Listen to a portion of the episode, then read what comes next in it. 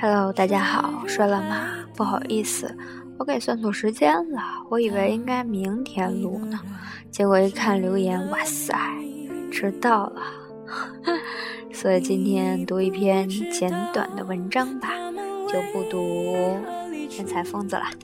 今天为大家读一篇李海鹏写的《佛祖在一号线》里面的文章，叫《在细碎的历史中飞行》。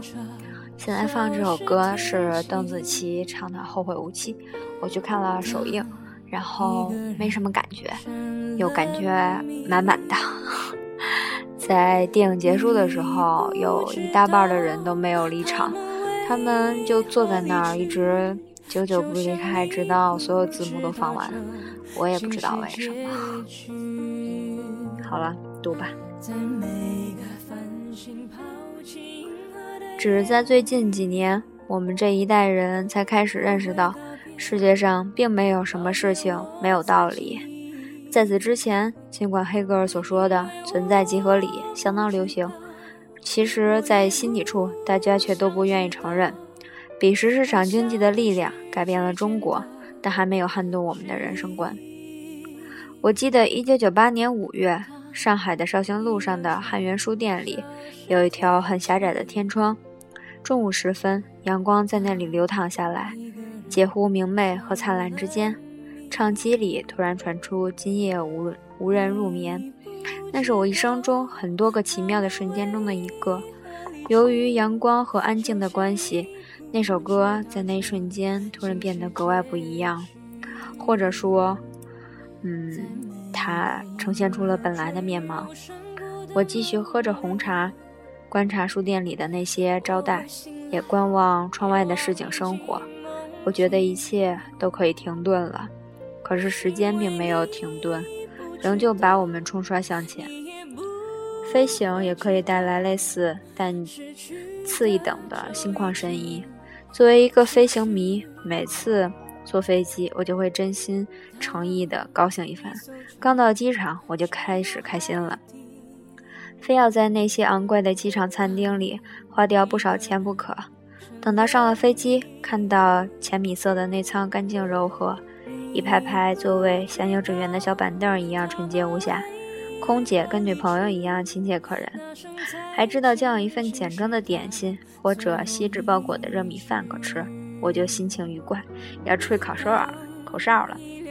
当飞机浮游在九千米的平流层中，雪白的云层在脚下滚动变换，我们会享受到内心的安静。即便手持打折机票，你仍旧可以不打折地观赏灿烂阳光。它是如此空荡荡，茫茫一片，悬挂在无迹可寻之处。我觉得飞行的乐趣就在于此：你可以远离现实的世界，享受举世安息。宇宙悄然的几个小时，若说这是某种逃避，那么它的好处就是可以一再重复，像打罗马复兴一样。要是你的国土被敌人占领了，那么领着几个农民跑吧，跑到偏僻处，一面等待敌人的双头马们赶来的可怕时刻，一面听听鸟鸟叫。当我们还是理想主义者时，因为那些时光不停的消逝。我们会感觉自己是庞大牢笼中的囚徒，那时我们还有少年时代的忧郁面容。无论如何，都觉得自己的人生充满了可笑的徒劳。可是，在经济学作为解读世界的一种方式被人们普遍接受的时代，有关内心的一切冲突就突然之间变得平淡了。我想，这不是我的故事，也不是我和我的同代人的故事。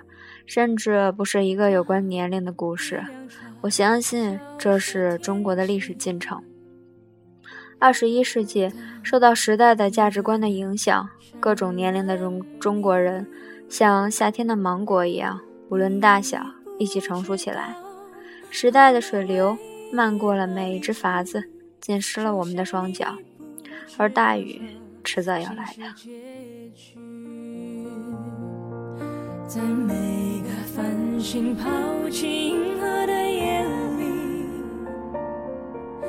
我会告别，告别我自己，因为我不知知道，我也不想知道，和相聚之间的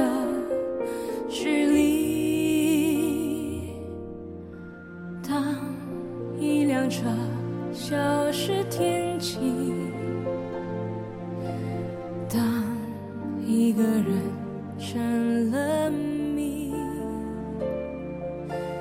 你不知道他们为何离去，就像你不知道这竟是结。